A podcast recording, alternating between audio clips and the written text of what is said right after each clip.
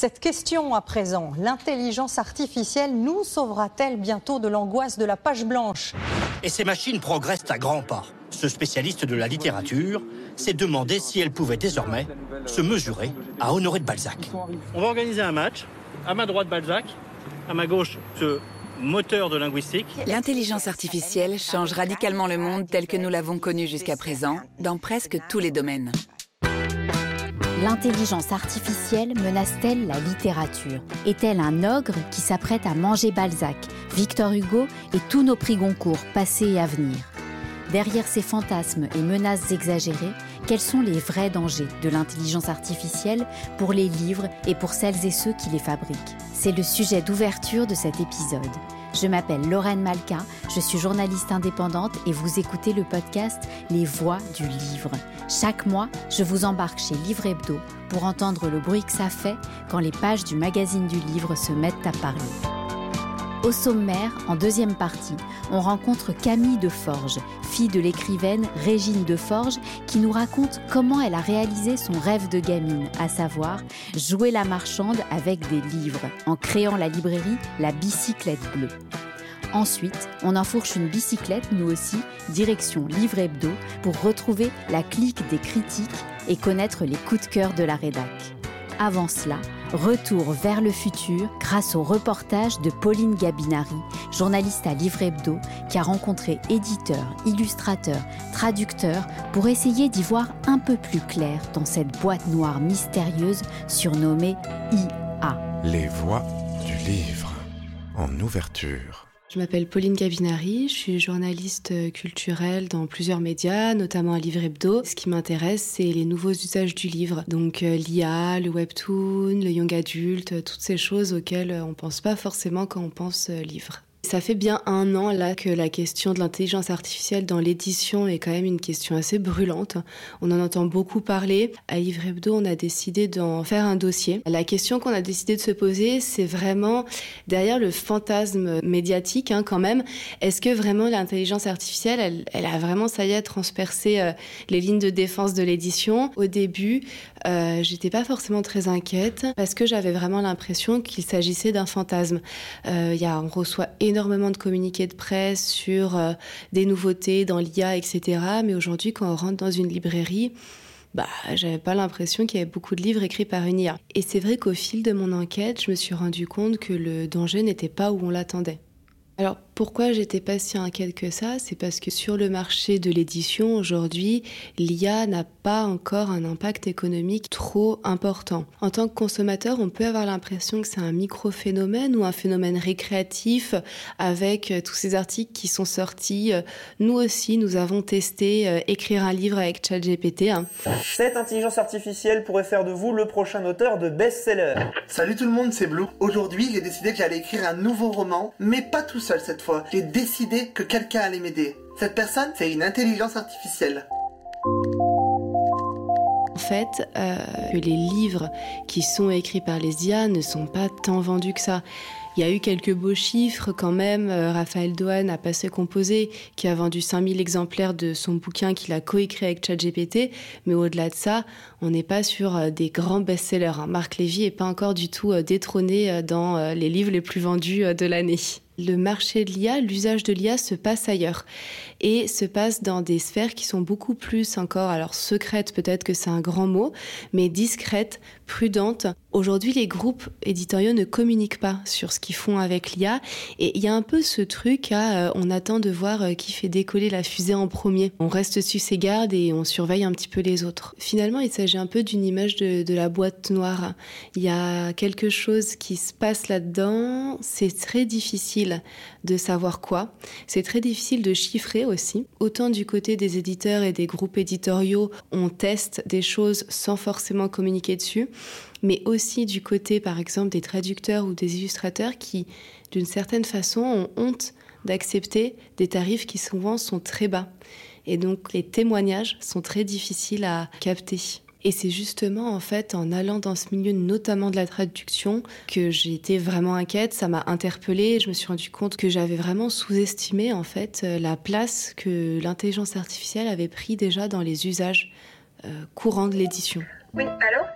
Allô, c'est Pauline de Livre Hebdo. J'ai interrogé des traducteurs, des traductrices, des membres aussi oui, bien sûr, je, vous dérange pas. de comités ou d'institutions qui représentent certains groupes éditoriaux qui m'ont fait ressortir beaucoup de témoignages finalement de personnes qui subissent les conséquences euh, d'un usage intempestif, peut-être, on peut le dire comme ça, euh, de l'IA dans leur propre métier, leur propre pratique de la fabrique du livre. Oui, non, clairement. Enfin, par exemple, on nous dit euh, c'est super parce que ça va vous donner d'autres idées. En vérité, ce sont des outils qui sont imposés et qui s'accompagnent de baisses de tarifs qui sont quasiment toujours décidées unilatéralement ça m'est encore arrivé récemment avec une agence de traduction personnellement. On a reçu un mail groupé, enfin tout le monde a reçu un mail pour nous dire qu'on allait baisser nos tarifs de 30% parce que euh, les textes seraient préparés, le verbe m'a fait sourire, les, textes seraient préparés à lire. Ouais, Laura Huro qu'on vient d'entendre, qui a fait partie euh, vraiment des témoignages qui m'ont marqué. Elle est traductrice et elle est signataire du collectif En chair et en os, qui est un collectif de créateurs justement qui milite euh, contre ce qu'ils appellent une forme de menace de l'intelligence artificielle. Elle m'a expliqué ce qui se passait concrètement pour les traducteurs des baisses de tarifs, argumenté grâce à ce qu'on appelle la post-traduction prévient le traducteur qu'il aura un texte pré-traduit par une IA et selon certains critères, on pense que ça lui donnera moins de travail. La majorité des traducteurs que j'ai interrogés m'ont expliqué que non, il ne s'agissait pas de moins de travail, il s'agirait d'un travail différent puisque plutôt que de euh, partir directement sur euh, le texte dans la langue étrangère, là on a un texte qui est déjà pré-traduit en français et qui va falloir sourcer, où il va falloir euh, fouiller, voir si les termes correspondent. Et dans certains témoignages que j'ai recueillis, il y a des traducteurs qui m'ont même parlé d'une baisse de 50% de leur rémunération, en sachant par ailleurs qu'on leur demande une plus grande productivité, c'est-à-dire que sous le prétexte de la post-traduction, on demande aux traducteurs d'aller plus vite et de traduire plus de textes en moins de temps, ce qui est encore euh, plus alarmant sur euh, leurs conditions et leur euh, paupérisation. Et finalement, tous ces témoignages de traducteurs m'ont permis quand même de comprendre qu'on touchait là à quelque chose qui risque d'être beaucoup plus large. Ce qui est euh, peut-être en danger aujourd'hui, ce ne sont pas les Goncourt, ce ne sont pas ces auteurs comme Marc Lévy qui ont une image publique. Ça va être tous ces euh, auteurs de l'ombre, tous ces créateurs de l'ombre qu'on peut facilement remplacer parce qu'aussi on ne les voit pas. Illustrateurs aussi, ou euh, tous ces auteurs qui vont écrire des, ouvrages plus pratiques, hein. les livres de recettes, un livre de yoga, de développement personnel très précis. Et derrière il y a des auteurs, il y a des créateurs. Et c'est là-dessus que m'a alerté euh, très justement Stéphanie Lecam, qui travaille à la Ligue des auteurs professionnels. C'est euh, tout à fait vrai. Les conséquences directes pour les métiers de la création, c'est la distorsion de concurrence que ça va générer. Dans l'imaginaire collectif, on passe du temps à faire une illustration. Dans l'imaginaire collectif, on passe encore du temps à faire un texte. Mais comme demain, il y a une démocratisation qui va s'annoncer très très forte dans la réalisation d'images, dans la réalisation de texte, en fait, on va venir culbuter la valeur du travail de la création. C'est ça l'enjeu. C'est ça qui est terriblement dangereux, en fait. C'est que si tout le monde peut le faire en trois minutes, personne n'acceptera de payer quelqu'un dont c'est le métier d'illustrer pour un prix qui lui permette d'en vivre, en fait, de subvenir à ses besoins. C'est une forme de burgerisation en quelque sorte, Une chose sur laquelle Stéphanie Lecam m'a énormément alerté, c'est la façon dont le livre aussi est considéré par l'économie comme un bien culturel exceptionnel. Et donc, euh, qui dit bien culturel exceptionnel dit TVA exceptionnel à 5,5%, ce qui veut dire que le livre est privilégié sur cette question-là. Pour la Ligue des auteurs professionnels, la TVA à 5,5 ne doit pas être appliquée à des livres qui sont majoritairement fabriqués, écrits, construits, créés grâce à une intelligence artificielle. Et finalement, les vrais enjeux aujourd'hui qui sont intéressants, c'est pas savoir si, euh, encore une fois, l'intelligence artificielle va euh, squeezer notre part de créativité et va faire que euh, nous ne serons plus capables d'écrire un concours. Non, les questions vraiment cruciales aujourd'hui, ce sont des questions économiques, à savoir comment rémunérer des gens qui aujourd'hui sont paupérisés par un système, comment réfléchir correctement à la question des droits d'auteur, à la question des métadonnées qui sont utilisées par les intelligences artificielles? Et aussi la question de la TVA à 5.5 qui est là pour protéger les acteurs du livre. Donc est-ce que l'intelligence artificielle est un ogre qui va dévorer l'édition? Bah, on ne sait pas encore. Ce qui est vraiment important de rappeler, c'est que c'est pas l'intelligence artificielle qui a la main finalement. Derrière l'intelligence artificielle, ce sont des choix. Ce sont des choix de groupes éditoriaux politiques, ce sont des choix de grosses institutions comme le SNE qui ont aussi euh, en tête de réguler hein, ce marché. C'est important de le rappeler. Il s'agit aujourd'hui de savoir quelle direction on va vouloir donner à l'intelligence artificielle. Est-ce que ça va être une plus-value dans notre capacité de créer ou est-ce que ça va être juste une façon de réduire les coûts? Et ça, c'est pas l'intelligence artificielle qui va le choisir, c'est euh, les décideurs. L'enquête intitulée Qui a peur de l'intelligence artificielle, menée par Pauline Gabinari avec Elodie Carrera, Fanny Guillaumard et Charles Knapek, est à retrouver dans le numéro de novembre de Livre Hebdo. Voix du livre. En chemin. Nous sommes le 3 octobre 2023 et je m'apprête à entrer dans la librairie La Bicyclette Bleue, fondée en juin 2021 par Camille Deforge avec son fils Simon, en hommage à sa mère, l'écrivaine Régine Deforge, autrice de la célèbre saga du même nom, La Bicyclette Bleue. À l'entrée de la librairie, un panneau annonce en grand la venue exceptionnelle dans deux jours de la star littéraire Amélie Nothomb. Camille Deforge tremble à l'idée de cet événement. Elle va m'en parler. Mais avant cela, elle va me raconter ce que cette petite librairie cache comme grande histoire. Nous sommes dans le quartier de la Porte de Bagnolet, entre le parc de Ménilmontant et la place Édith Piaf, ambiance vieux Paris à bicyclette. J'entre. Bonjour. Alors moi je m'appelle Camille Deforge, euh, j'ai fondé euh, cette librairie avec mon fils Simon Roussel il y a deux ans. Donc moi c'est un projet que j'avais depuis euh, on va dire une trentaine d'années. J'ai travaillé en tant qu'étudiante à la librairie des femmes qui était rue de Seine. Et dans cette librairie, un jour je me suis dit bah moi j'aurais j'aurais ma librairie. Donc 30 ans après j'ai réussi à l'avoir. Donc, euh, comme quoi, ça vaut le coup de se battre pour bâtir son rêve. Bah, j'ai, enfin, avec mon fils, on a voulu faire une librairie de quartier euh, généraliste, euh, chaleureuse. Mon fils a créé le rayon féminisme qui marche très bien. On a aussi le coin jeunesse, la BD, les mangas. Et en fait, le plus beau compliment qu'on nous a fait, c'est de dire, bah, c'est une librairie où on se sent comme à la maison. Et ça, moi, c'est ce que je voulais faire en fait depuis le départ, et je crois que c'est assez réussi. En fait, on a eu la, la chance de trouver ce local grâce au GIE Paris Commerce. On entend le chat hein, qui, euh, qui fait aussi partie des, des lieux. Exactement. On va aller l'interviewer. Voilà, ah bah oui, oui, oui, oui. Tu petit machin là, arrête. Ce qui est assez amusant, c'est que c'était une auto-école, donc on a dû effectivement faire euh, beaucoup de, de travaux. Mais on est en plein cœur de cette partie-là de la rue euh, Pelleport, et il y a effectivement, moi je vois les gens bah, qui, qui partent au travail, les gens à la pause de déjeuner, les enfants qui sortent de l'école et tout. Enfin, c'est vraiment un quartier très très vivant. Bonjour. Bonjour. Euh, je m'appelle Noémie et j'ai 12 ans. Je m'appelle Yuna et j'ai 13 ans. On est dans la même classe. Alors Noémie, une jeune, une jeune cliente, euh, m'a demandé un jour si j'avais des livres de New Romance, ce que je n'avais pas, et grâce à elle, j'ai pu créer un petit rayon. Euh, ouais. En fait, quand je- comme j'ai vu que la librairie, qu'il y avait une nouvelle librairie qui avait ouverte, et bah, je leur ai demandé ça, parce qu'elle c'est, elle est tout proche de chez moi. Et depuis, j'achète plein de livres ici, et enfin, j'adore cette librairie. Qu'est-ce que vous venez chercher ici euh Euh, surtout des livres de New Romance, Pauline Hoover, de Morgane Moncomble. De Emma Green. Euh, moi, je suis, je suis pas sûre d'acheter, je suis juste venue voir et, parce que j'ai déjà beaucoup de livres à lire. Mais franchement, euh, s'il y en a un qui tape à l'œil, je l'achète. En fait, on les collectionne et on en a plein. Et euh, personnellement, je me laisse influencer par euh, les réseaux sociaux, TikTok, Instagram, Snapchat. Et moi, je me laisse influencer par elle. Hello J'ai failli le vendre, hein je rigole. J'adore parler avec les clients et j'ai des habitués qui viennent acheter mais pas forcément. Ils viennent juste me voir en allant au marché et puis me faire un petit coucou et ça c'est génial. Bon, bah, ravi de faire votre connaissance. Eh ben, écoutez, en- voilà, en j'avais ouais. dit que je D'accord. passerais, donc Bon. euh, voilà. Oui, oui, vous êtes, vous vous inscrite. de- Jeudi euh, 5 octobre, là, donc ce jeudi, on a l'extrême euh, chance de recevoir euh, Amélie Nothomb, là, qui vient euh, qui vient dans notre librairie.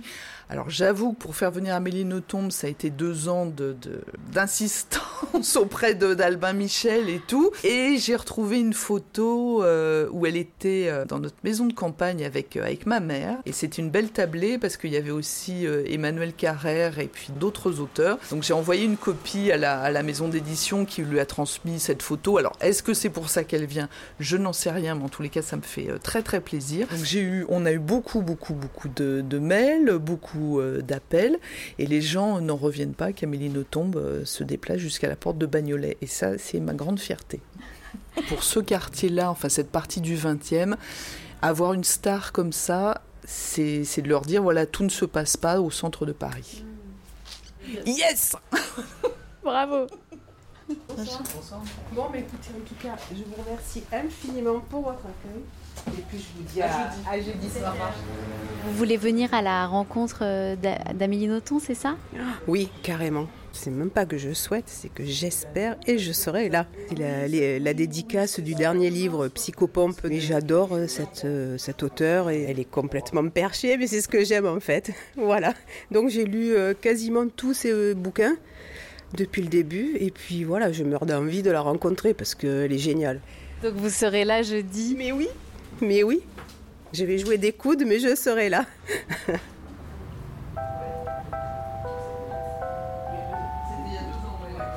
Pour ce podcast, Livre Hebdo a conçu, en partenariat avec les éditions Duno, un temps de formation au métier de libraire. Les éditions Duno éditent, sous les marques Duno et Armand Collin, des livres à destination des professionnels, des étudiants et du grand public pour rendre le savoir accessible au plus grand nombre. Je suis toujours avec Camille Deforge à la librairie La Bicyclette Bleue. Et je t'ai apporté, Camille, un livre édité par Duno, La boîte à outils du libraire, signé Caroline Meneghetti et Jean-Christophe Millois. Et tu as choisi de nous parler de la rubrique réseaux sociaux. Pourquoi est-ce important pour toi cette rubrique? Parce que je me suis rendu compte que les réseaux sociaux étaient une très très bonne euh, façon d'approcher son, public de lecteurs et de se faire euh, connaître. Je pense que c'est indispensable. On a vraiment besoin de ça pour fidéliser la clientèle. Alors je t'ai donc apporté ce livre, La boîte à outils du libraire, euh, dans lequel il y a justement un chapitre consacré aux réseaux sociaux et je t'ai demandé de placer des gommettes sur les paragraphes sur lesquels il y avait des enjeux particuliers.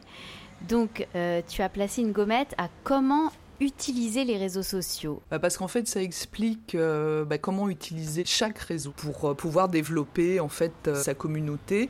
Et ça insiste aussi bah, sur le fait qu'il faut le faire régulièrement et qu'il faudrait, ça on le fait, on le fait pas toujours Simon et moi, trouver une sorte de calendrier des publications. On s'est aperçu avec avec Simon qu'il y a des y a des horaires pour poster, il y a des jours qui sont meilleurs que d'autres. Mais là, je trouve que dans ce dans ce paragraphe, au niveau planification aussi, c'est c'est très bien expliqué. Alors, ce qu'on apprend dans ce paragraphe, euh, utiliser des réseaux sociaux adaptés à sa, librairie, harmoniser les noms des comptes, euh, créer sa communauté en impliquant l'internaute. C'est ce que tu fais, par exemple, quand tu proposes euh, à tes internautes, aux abonnés de ta page, de venir prendre le café avec toi. Ça, je me suis fait, je me suis fait plaisir. Bah, en fait, c'était un jour où il pleuvait, mais alors le ciel était gris, c'était horrible, et je me suis dit bon, je peux pas, je peux pas continuer la, la matinée comme ça. Donc j'ai mis du, du, disco, je me suis fait un petit, un petit café, et puis bah, j'ai fait une sorte de, de, de, reel euh, autour de la librairie en disant bah genre venez, venez danser avec moi et je vous offrirai un café. tu as dit si vous avez le groove, venez danser avec moi. Il y avait une impertinence et un esprit enjoué euh, très Régine de Forge, justement. ah oui, alors elle était capable de faire ça, ça c'est sûr.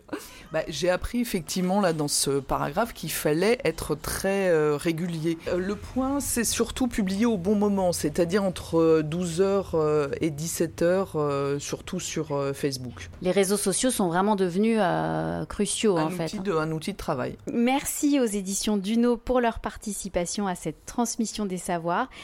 Camille, qu'est-ce qu'on peut te souhaiter pour la suite de cette librairie? Bah, On peut nous souhaiter, parce qu'avec Simon, mon fils et associé là, de la librairie La Bicyclette Bleue, nous avons mis une cagnotte en ligne sur KissKissBankBank parce qu'on a eu beaucoup, beaucoup de travaux juste devant la librairie et qu'on a pris pas mal de retard dans la, dans la trésorerie. Donc on a jusqu'au 15 novembre pour réunir de l'argent. Merci Camille.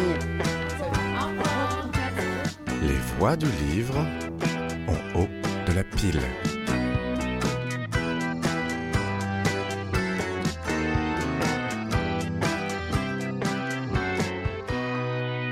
C'est la troisième partie de ce podcast, la rubrique En haut de la pile. On est à la rédaction de Livre Hebdo.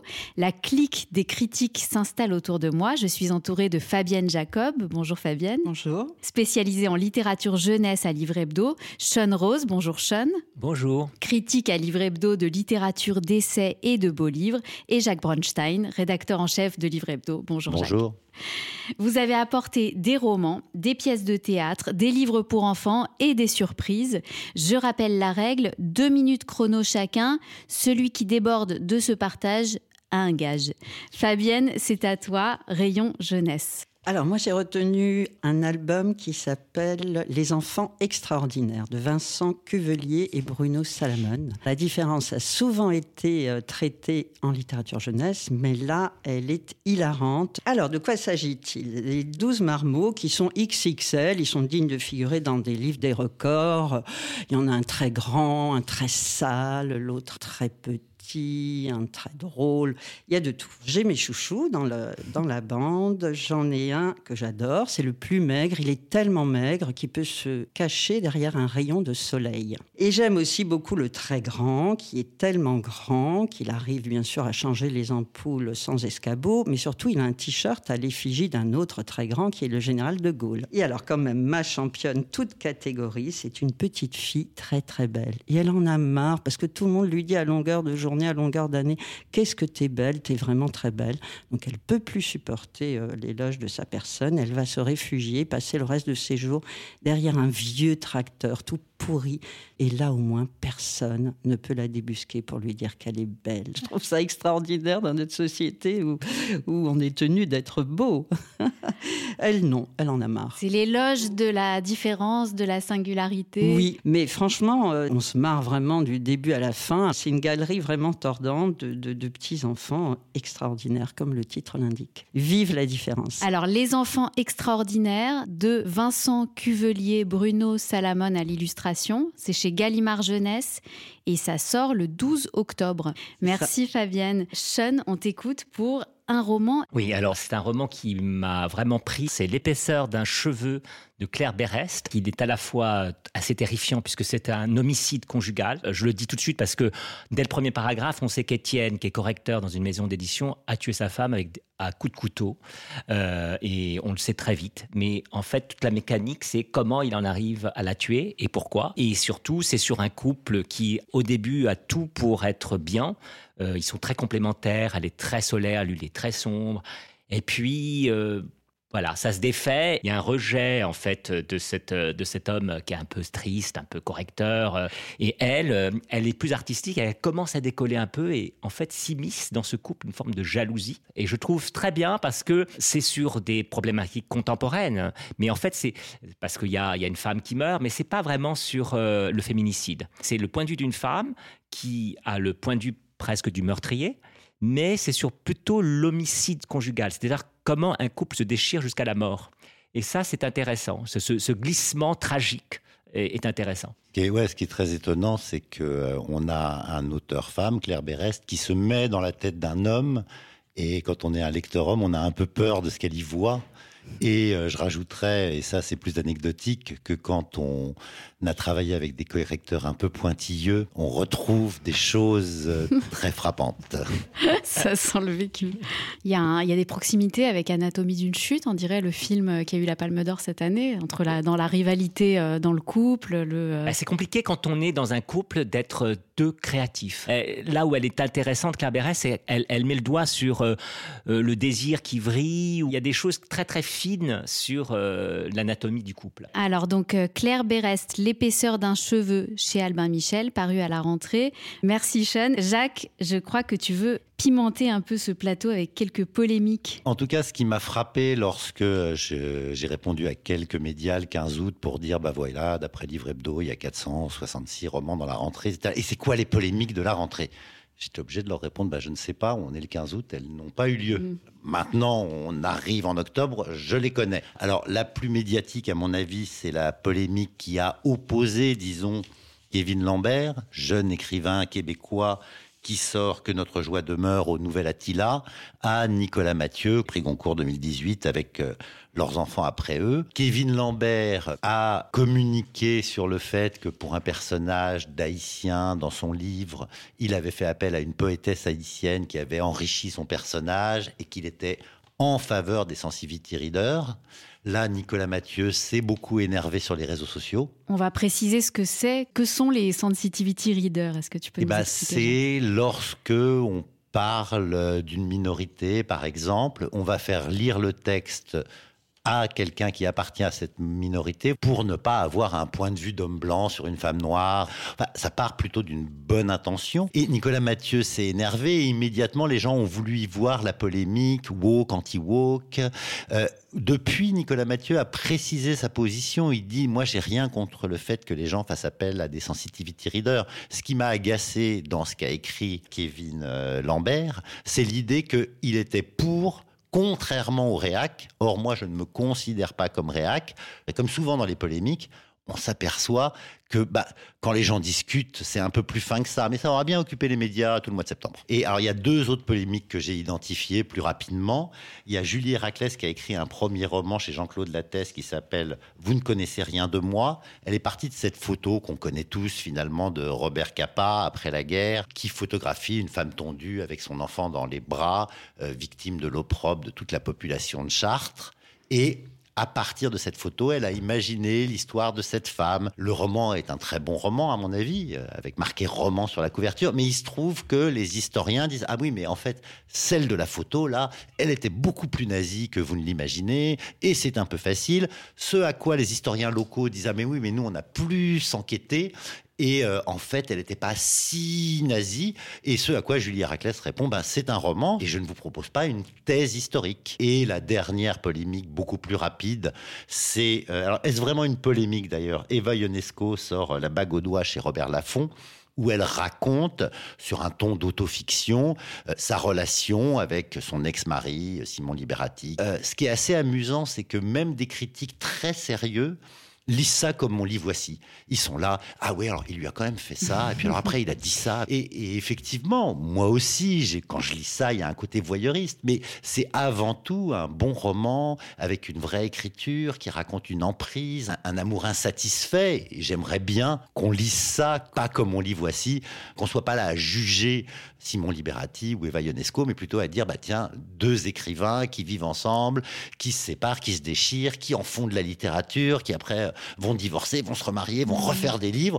Et moi, je trouve ça assez super, finalement, d'une certaine manière. En fait, on est dans trois polémiques qui soulèvent toutes les trois des questions sur la licence euh, du, romancier euh, par rapport à la réalité. Bah, si les polémiques amènent à se poser ce genre de questions, bah alors vive les polémiques. alors après les polémiques, après les crises, viennent les surprises. Jacques, tu voulais nous parler des surprises de la rentrée. Bah, on s'était mis d'accord sur le fait que chaque podcast, je commente un chiffre, et donc le chiffre sera aujourd'hui 1. 1, c'est le rang de euh, Panayotis Pasco pour son premier livre qui s'appelle La prochaine fois que tu mordras la poussière. Et être premier pour Panayotis Pasco, c'est assez incroyable. Il est devant l'indétrônable Amélie Nothomb. Il est devant Nicolas Sarkozy, qui dévisse d'ailleurs un peu dans les, dans les classements. C'est un comique que moi, pour ma part, je connaissais euh, très mal. Et visiblement, il y a un public très nombreux qui se passionne pour ce livre des gens qui connaissaient euh, bah, son travail de comique et qui le retrouvent dans ce qu'il écrit, et d'autres qui n'avaient jamais entendu parler de Panayotis Pasco et qui trouvent qu'il y a une force dans ce qu'il fait. Et apparemment, ces gens sont nombreux puisqu'il en a déjà vendu plus de 50 000. Donc il est premier dans le classement, c'est la première surprise de la rentrée. La deuxième La deuxième surprise de la rentrée, c'est euh, Neige Sino avec son roman Tristotique chez POL. C'est un roman dans lequel euh, elle raconte la relation euh, incestueuse que lui a imposée son beau-père pendant des années. Et ce qui est incroyable, c'est que cette auteure, elle avait sorti deux livres dont un roman chez Christophe Luquin. Et l'addition de ces deux livres s'était vendue à à peu près 200 exemplaires. Et alors, il y a une espèce d'engouement autour de la force de ce livre. C'est un, livre qui surgit de nulle part. Tous les libraires le mettent en avant. C'est dans la liste du Goncourt, c'est dans la liste du Prix de Flore, c'est dans la liste du Médicis. Et, et, et, on a, personne ne peut s'opposer à Neige Sino, si, je puis le dire ainsi. Parce qu'elle dissèque le, son, son beau-père, la, personnalité de son beau-père, la domination, comment est-ce qu'on peut vouloir dominer et finalement tuer mentalement et affectivement un enfant. En même temps, c'est euh, un objet littéraire non identifié, plutôt un olni, parce que euh, il y a des digressions littéraires, il y a une mhm. façon d'écrire qui contourne aussi. Parce qu'il se trouve que Neige Sino est une universitaire, spécialiste de la littérature française, qui travaille dans une fac au Mexique. D'ailleurs, elle était au Mexique quand son roman mm. est sorti et son éditeur l'a appelé. Il dit non, non, il faut venir en France. Là, vraiment, j'ai trop de demandes. C'est POL, son éditeur. Tout à fait. Merci, Jacques. Donc, Triste Tigre de Neige Sino chez POL et Panayotis Pasco. La prochaine fois que tu mordras la poussière, c'est chez Stock. De mon côté, je vous recommande Top Chrono Orchidéiste, premier roman de Vidia Narine, retenez ce nom, aux éditions Les Avrils. C'est l'histoire de Sylvain Dubois, orchidéiste donc, qui taille des orchidées et qui les vend à des clients très riches 7 jours sur 7, 24 heures sur 24. Au moment où on le rencontre, il traverse une crise euh, intérieure très profonde et il revient sur son enfance de petit garçon traumatisé par le suicide de son père, un père qui a refusé l'héritage de ses ancêtres et qui, en rejetant la société de surconsommation, a transmis à son fils à la fois une humanité, un idéal, mais aussi la tentation perpétuelle du renoncement. L'orchidée, c'est l'emblème de la virilité, une fleur qui pousse depuis 100 millions d'années, qui est plus vieille que les dinosaures, et qui, exactement comme Sylvain Dubois, donc le narrateur de ce livre, cache derrière son élégance impériale une fragilité infinie, un déracinement, euh, conséquence de l'exploitation et de la mondialisation. C'est un roman euh, savant sur l'histoire de l'orchidée et très sensible, magnifiquement écrit, vraiment comme une fable. Alors, Orchidéiste de Vidia Narine, c'est aux éditions Les Avrils. Merci à tous les trois. On se retrouve bientôt pour euh, l'épisode de l'hiver avec des livres en paquet rouge et vert. À bientôt. À bientôt. Bientôt. Au revoir. Merci. C'était Les Voix du Livre, le podcast mensuel de Livre Hebdo présenté par Lorraine Malka. À la musique, Ferdinand Bayard.